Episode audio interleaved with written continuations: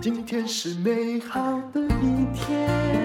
欢迎收听人生实用商学院。我今天要讲的是，我最近自己在上线上课程，上了北大的心理学教授毛利华教授的课程，我自己得到的很深的某种感悟哦，也就是哦，这课叫做，其实人类哦，所有的进化都是出于对确定性的贪婪。那么我就试着把我听的我觉得有意义的，我来把它讲一讲吧。也就是世界的本质是不确定的，我们都知道嘛，变化才是真正不变的东西啊。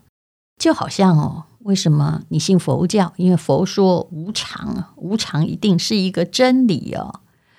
而根据物理学，就要讲科学而言呢，也是一个不确定性，叫什么呢？有一个热力学的第二定律叫熵增。什么叫熵增呢？这个“熵”有一个这火字旁，再一个商业的“商”，意思就是说，任何东西啊，如果它是封闭的话，那它一定会，就算在一个封闭的星球啊，里面的物种自我繁殖，但是一定会从有秩序到无秩序，最后呢，啊，如果没有任何新的元素灌进来，那它就是会灭亡。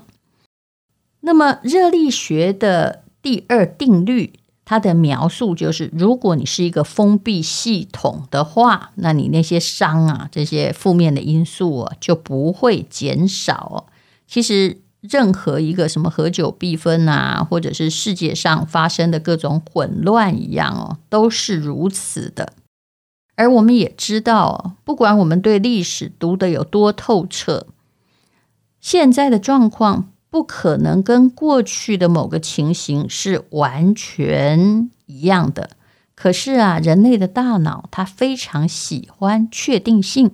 这怎么说呢？这就好像呃，你跟你男朋友也许感情也很好，但是他一直跟你求婚，跟跟你很好，但不跟你求婚，所达成的对你心里的满足度就是不一样的。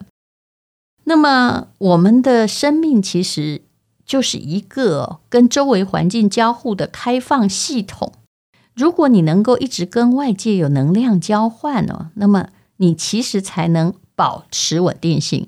可是如果你完全封闭，比如说我们现在年纪也不小啦啊，叫你退休混吃等死啊，顾小孩照原来的模式生活，那很可能哦，在你的健康没出问题的时候，你的脑袋会自行灭亡，因为。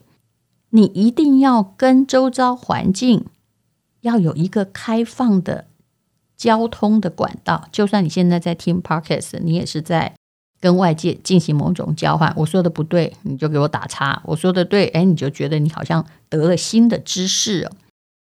熵增是难以避免的，但是我们为了让自己的存活。就慢慢的要减缓那些哦，在封闭系统内自我灭亡的因素。这位教授非常有趣，他可以从天文学讲到了心理学。他说呢，宇宙大爆炸的那一刻开始，宇宙就像从有序走向无序一样哦。那么大爆炸呢，就会慢慢的滚出了很多银河系，对不对？它就是。组成了大量由非常简单的质子跟电子这么最简单的元素哈，最原始的应该是氢元素嘛，好，然后氢元素又组成了氦元素啊，氦元素呢又慢慢变成了有六个中子、六个质子的碳元素。这听不懂话，大家慢慢就把它当成就这样就好了。而碳元素呢，我们现在讲碳元素就好，是一个很神奇的东西。至少对于我们这个星球的人类而言呢，因为我们都是碳基的生命，我们的其实我们的身体都是由碳组成的嘛。那其实跟钻石很像，对不对？所以你也是一颗钻石，只是这个碳元素跟那个碳元素可能不是很相同而已哦。碳元素的出现，使得生命呢在这个星球上建立了最初的基础。那经过了几十亿年的变化，碳元素就形成了。最初的生命形式，就是我们的共同的祖先，叫碳元素。有机体都是由碳元素所组成的。那大概是在三十九亿年前的时候啊，这星球的表面这些碳元素呢，就出现了一个像人的这样的东西，所以我们都是这个人的祖先嘛，哈。到底那个零到一的一是什么开始的？我相信我们没有办法回答这个问题。那宗教都试着在解答那个问题，比如说上帝创造人啊之类的。那么，所有存在生命的 DNA 都可以追溯到这第一个出现的原生细胞哦，哇！所以它也许本来就是一个单细胞，但是超厉害的，它是我们的祖先。所以你久远的来说，我们跟鳄鱼也应该是同一个祖先，对不对？嗯。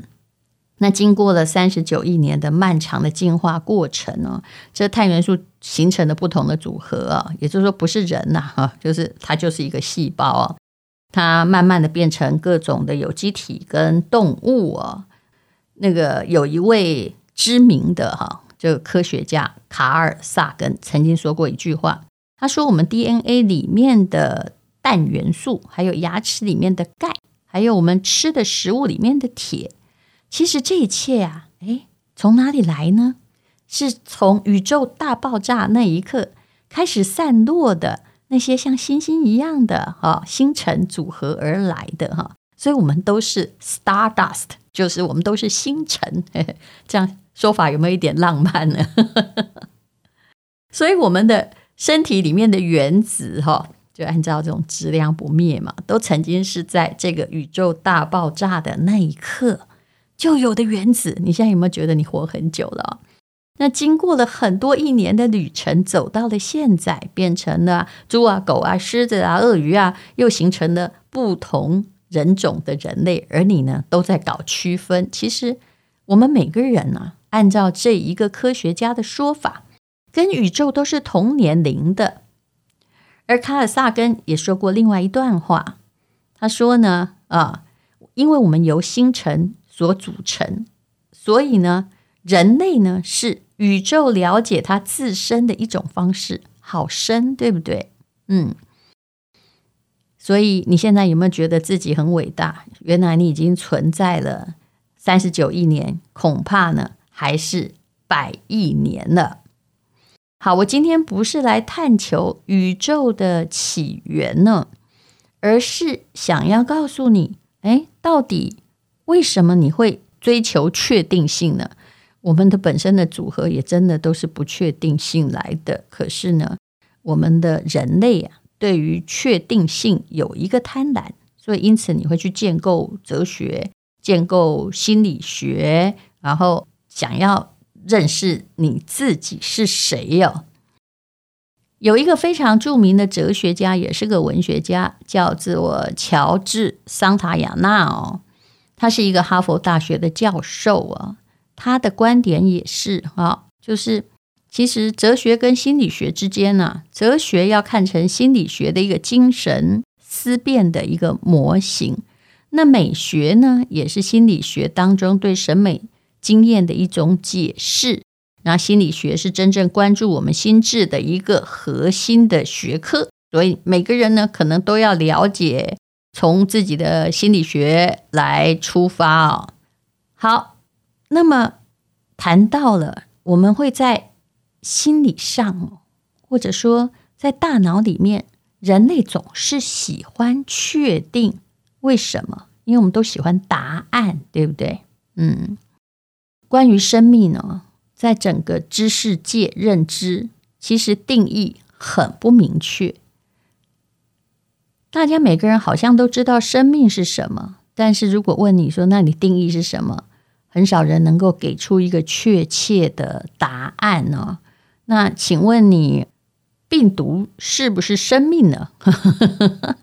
我的回答可能，病毒是生命，但是如果呢，你要把生命看成是人类或者是动植物这样有知有觉的话哦，那病毒可能没有脑，它也不是生命，但是它活着，对不对？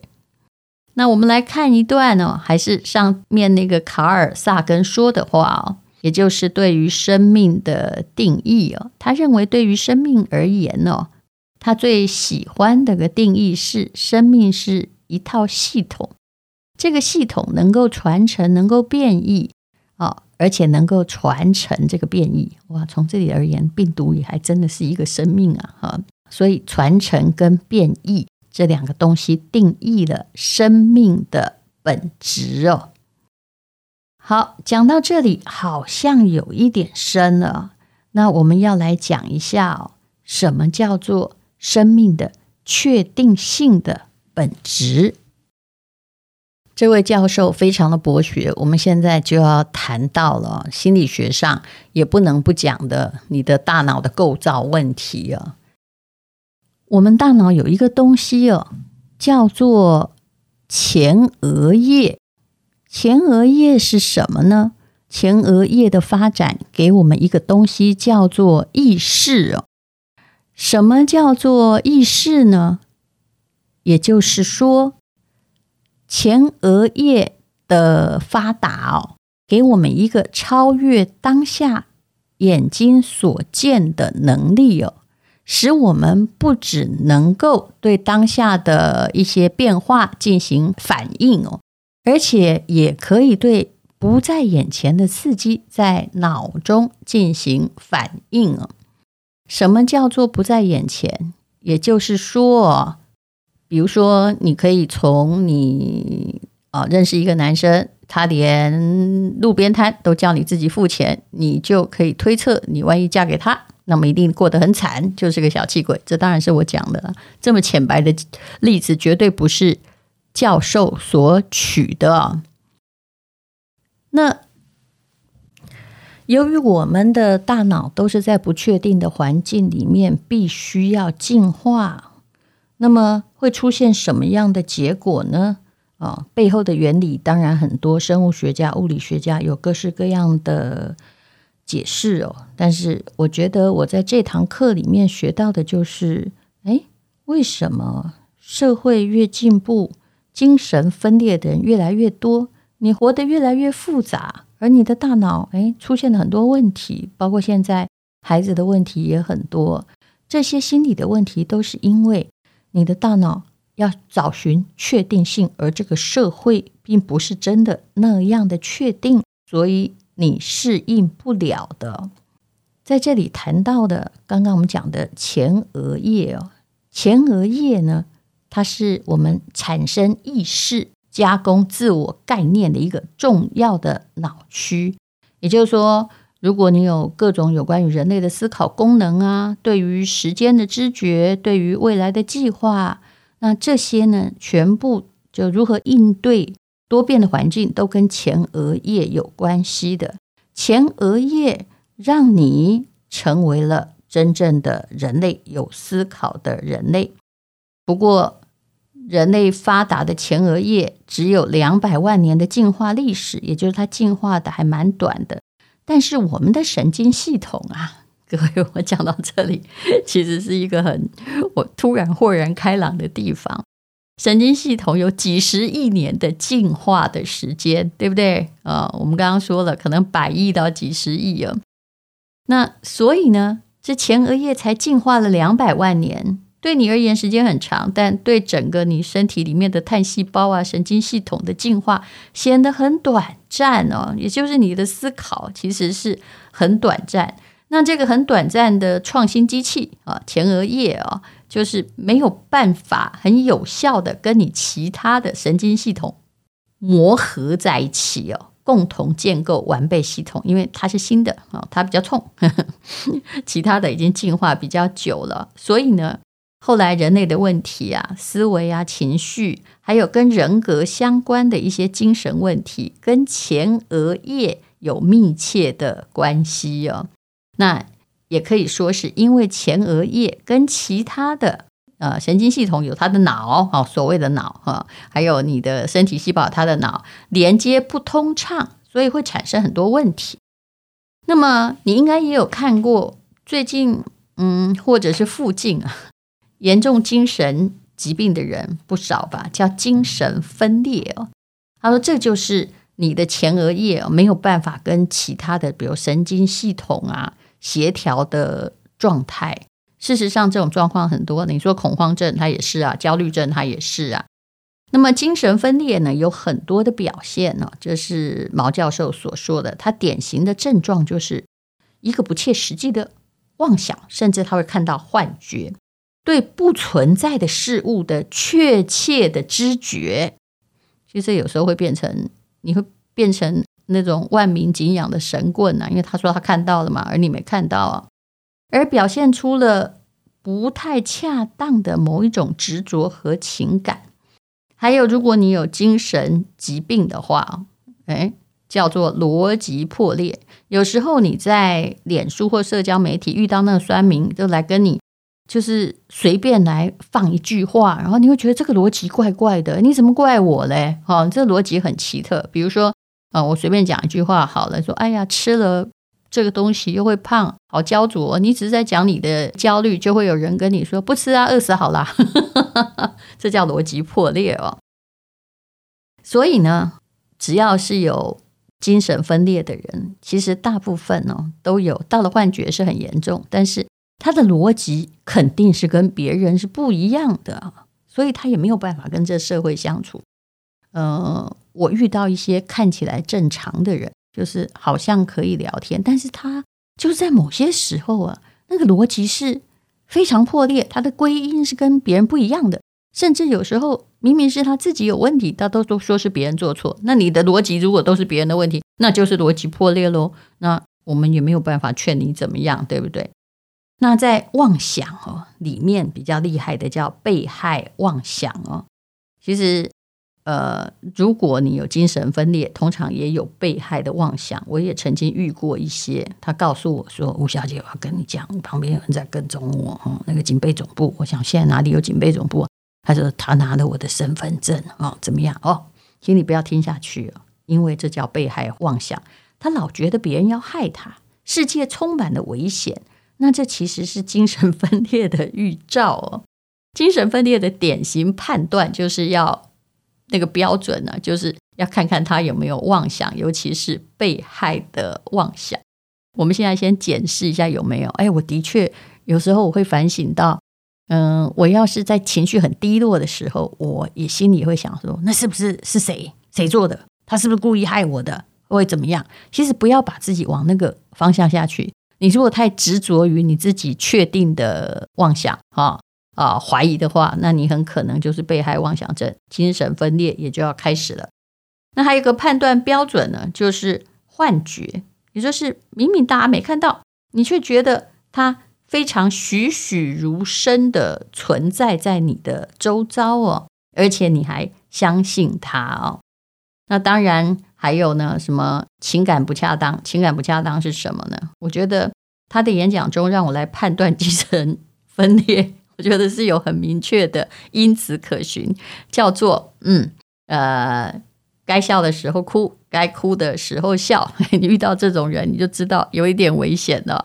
还有破裂的语言、破裂的逻辑啊，就你讲不通哎啊！但讲不通的人很多，不是都是精神有问题啦，但他就是呃，其实你跟他理论也没用，所以我后来就学会了，就是很多的社群媒体，因为谁都可以来嘛，里面有精神分裂者，你就不要跟他聊了啊。比如说，我前不久是一直在说啊，脸书里面呢那种。诈骗集团太多，真的，为什么都不管一管？检举也无效，哎，就会有人跑来说：“那你就完永远不要发文，就不会有这个了。”我想，哦，你这个是精神分裂了，哈，破裂了。你真的不要跟他讲，因为他自己的逻辑非常的不顺畅哦。然后，呃，你跟他讲也没有用啊，讲了你只会生气哦，会。被他的逻辑带走，因为逻辑很疯狂的人反而会带走你哦。那如果呢，你的前额叶，也就是只进化了两百万年的，跟刚刚讲的，你身体可能是从宇宙大爆发时候就带着的那个碳原子哦，无法协调，还有一种东西叫情感障碍。那情感障碍里面带出来的问题叫忧郁症嘛？